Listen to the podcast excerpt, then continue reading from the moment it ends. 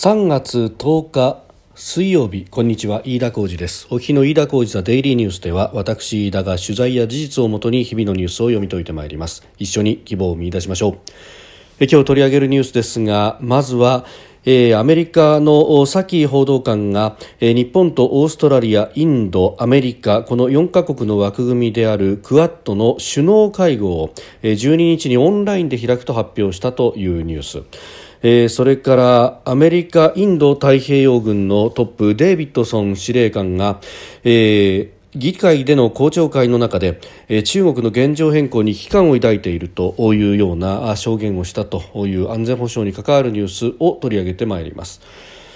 えー、まず収録しておりますのが、えー、3月10日日本時間の夕方5時45分というところです。すでに東京の市場閉まっております。日経平均株価の終値は、えー、昨日と比べ8円62銭高2万9000飛び36円56銭で取引を終えております。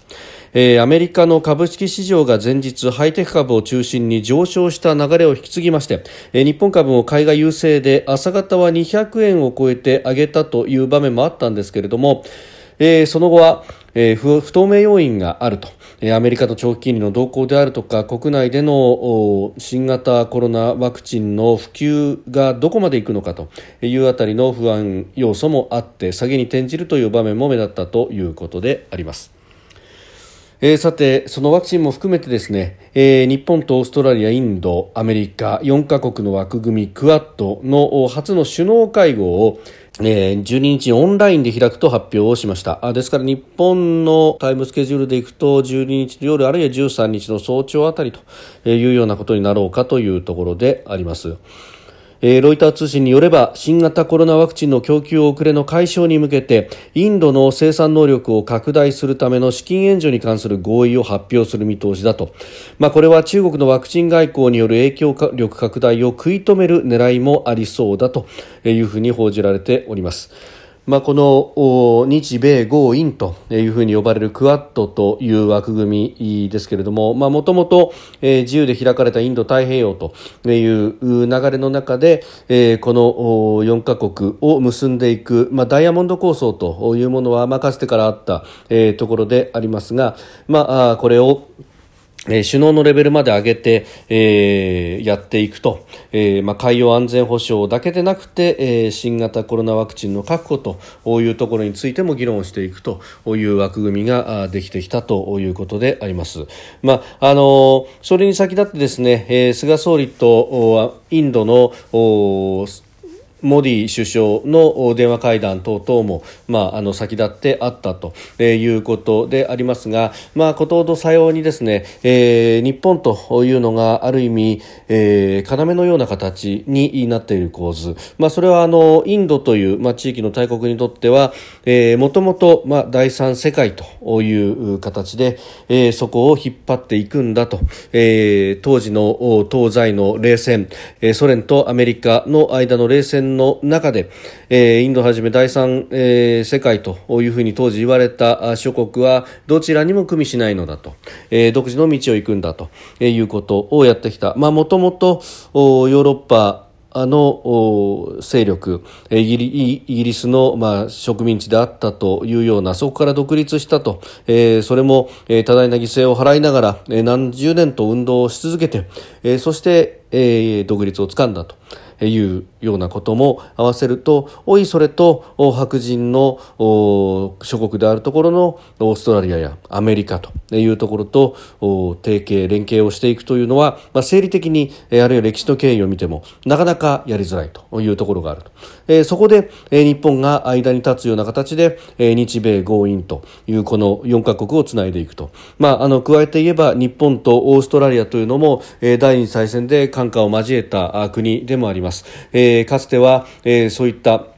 ダーウィンのへの新、えー、空襲であるとか、あるいは、えー、シドニー湾での攻撃、えー、直接的な、え、安全保障上の脅威に、え、オーストラリアも初めて、え、自分の国土がさらされたということに対してですね、非常に、え、危機感を覚え、そして、え、サンフランシスコの講和条約等々でも、え、最後の最後まで、え、日本という国を認め、え、あるいは、えー、再武装というようなところに、え、強硬に反対をし続けた国であるというかつての、歴史というものがあります。え、それが、え、近年になって、まあ、あのイギリスも多文化主義マルチカルチュラリズムというものをとって白豪主義から転換をしたということであるとか。えー、あるいはその後中国の侵食というものが非常に厳しくなった時に、えー、同じ民主主義で価値観を共にする国ということで、えー、日本ということがクローズアップされてきた。まあ、経済面で言っても鉄鉱石等を豊富に買い付ける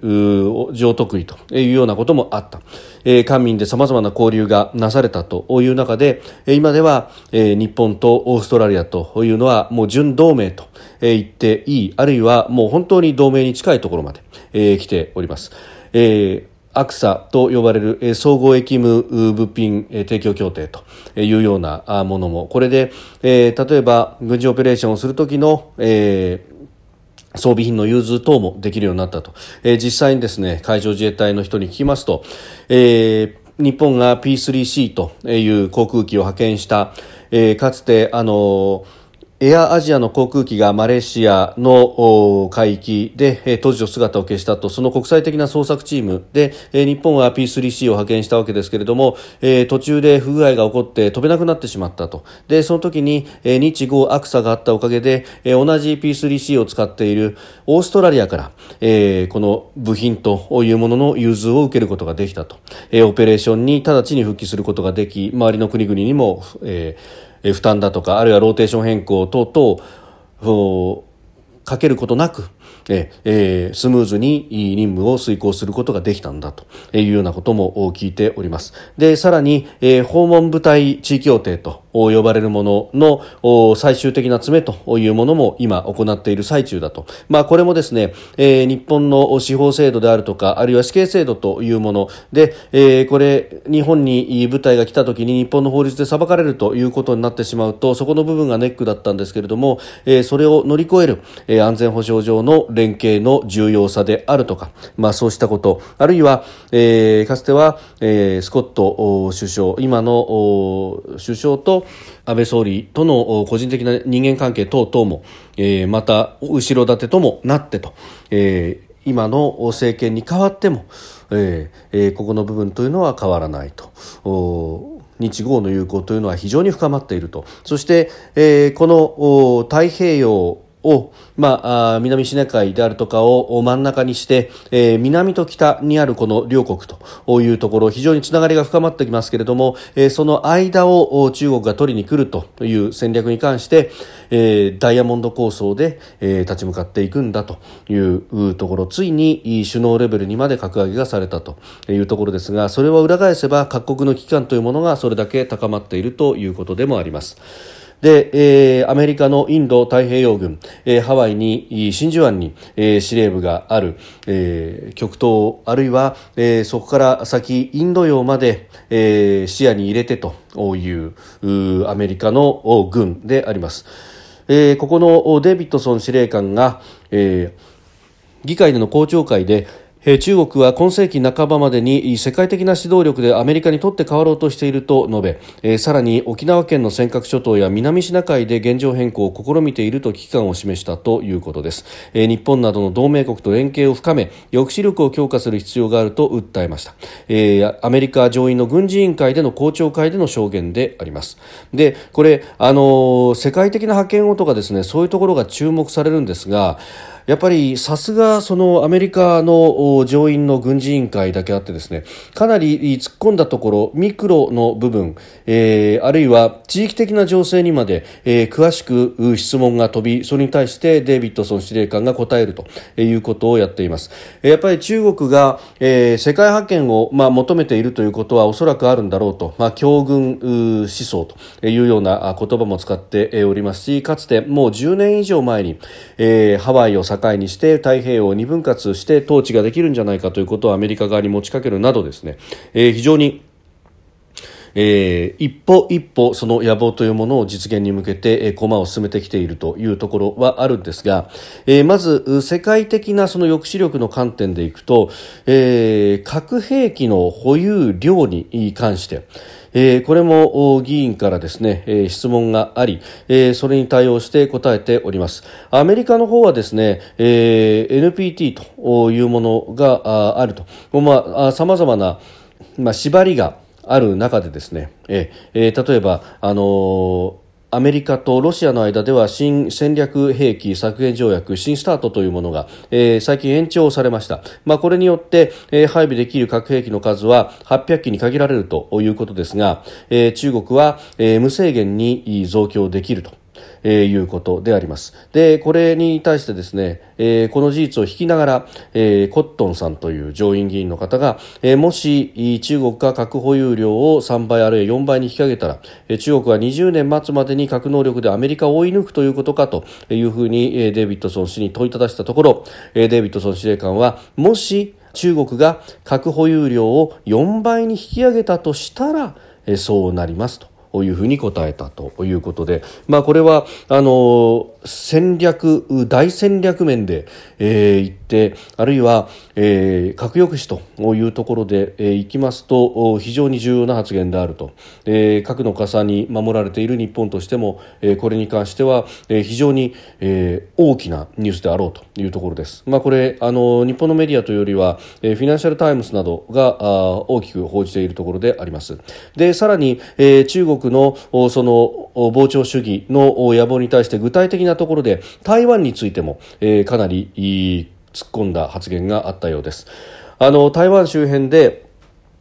中国が攻撃的な軍事行動をすることについて、まあ、アメリカが懸念を募らせているというのは前々から言われておりますその中で公聴会でアメリカは台湾に対する攻撃にどう対応するか明,、え明言しない、戦略的な曖昧さで、えー、長期政策を取ってきたと、まあ、今までこの戦略的な曖昧さというものでアメリカは台湾を守るかどうか、えー、台湾に対して攻撃がされたときに、えー、どう動くのかというところを明確にしてこなかった。で明確にしてこないだけにどう動くかわからない。ひょっとしたら報告さ報復されて核まで使われるかもしれないと。いうような、えー、ことがありますと。おいそれと手を出せないであろうと。で、えー、アメリカ側としても手の内を見せることなく効果的に中国を抑止することができるというような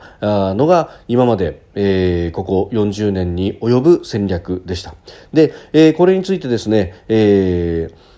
政策を変えるべきかどうかというふうに問われたところ検証すべきなんじゃないかと答えたということです。えいわく40年間に及ぶ戦略的曖昧さは台湾が現状を保つ上で役立ったがご存知のようにえこうしたことは定期的に再検討すべきだと。え自分もそうした議論に期待していると述べたと、まあ、アメリカ軍の広報担当者はその後ですねこの発言はあくまで一般論として話したものだと、え検証すべきかあ変えるかどうかと問われて、まあ、検証すべきだと、えーきちんと調べて、まあ、その後どうしたらだからどうしたらいいの部分は言ってませんよというふうには言ってますけれどもただえー、先ほど申し上げた抑止力の核抑止力の話なども含めて考えると、えー、曖昧戦略が逆に、えー、中国の誤った抑止力に対する理解であるとかそれに、えー、それをベースとした、えー、膨張主義冒険主義というものを引き起こしかねないと。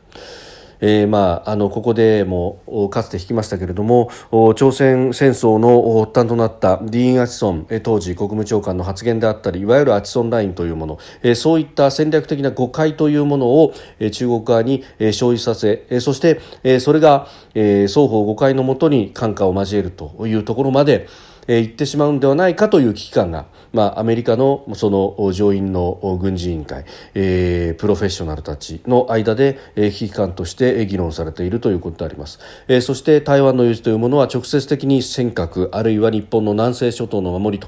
というものにも直結してくるということを考えると日本全く人事ではいられないということであろうと。えー、思いますし、えー、こういったアメリカでの、まあ、軍のトップの証言というものにはもうちょっと敏感になってもいいんじゃないのかと、まあ、もちろん国内の総務省の高官たちの接待の問題であるとかも重要ですし、えー、そして明日3月11日を迎えるということで、えー、復興の状況であるとかというのももちろん重要なんですがそれと並んで重要なんではないかというふうに思います。まあ、明日3月11日を迎えます、えー、午後2時46分にえー、あれから10年が経つという時を迎えるわけであります。えー、今ですね私田は、えー、福島の浪江、えー、それからあ奈良派というところを皮切りにして、えー、宮城の女川気仙沼、えー、そして、えー、今日明日は岩手県の宮古におります、えー、釜石であるとかあるいは三陸鉄道なども取材しております。まあ、のこの復興というものあるいは10年が経ったというところについてさまざまな報道も出ると思いますし明日明後日それについてもじっくりお話ししようと思っておりますが、まあ、一つ言えるのはいろんな数字が出てくると思いますそしておそらくはインフラの部分で整った部分がこれだけある。何パーセントある。とところが実際に人口帰ってきた人はこれだけしかいないとか、えー、そういった。そして締めとしては復興はまだまだ道半ばです。というような締めをすることが多いのかもしれないですが、えー、人口でもって、えー、例えば復興の度合いを測れると測れたというのは、まあ、ある意味阪神・淡路大震災までだろうというふうに思います、えー、何しろ日本全体で人口が減っている時期に、えー、ここだけその人口が減ったということをことさら取り上げるというのはでそれが、えー、東日本大震災の復興が遅れているからだと結論付けるにはあまりにもデータが偏った解釈をしすぎているのではないかと、え、そして、え、結局復興は道半ばですというふうに、え、定型文でもって締めると、え、いつまでも被災地が被災地のままでいるというような理解が誤った広まり方をしてしまうということが果たしていいのかと、まあ、現場でもいろんな話を聞いてまいりましたので、え、こういった問題意識で私は、えー、ここ1週間、取材をしてま、いりました。えーまあ、この思いというものも明日明後日で、えー、いろいろとご紹介できるんじゃないかと思っております。明日からもぜひお聞きいただければと思います。飯田浩司ザデイリーニュース月曜から金曜までの夕方から夜にかけてポッドキャストで配信しております。番組ニュースに関してのご意見感想飯田 TDN アットマーク Gmail.com までお送りください。飯田浩司ザデイリーニュースまた明日もぜひお聞きください。飯田浩司でした。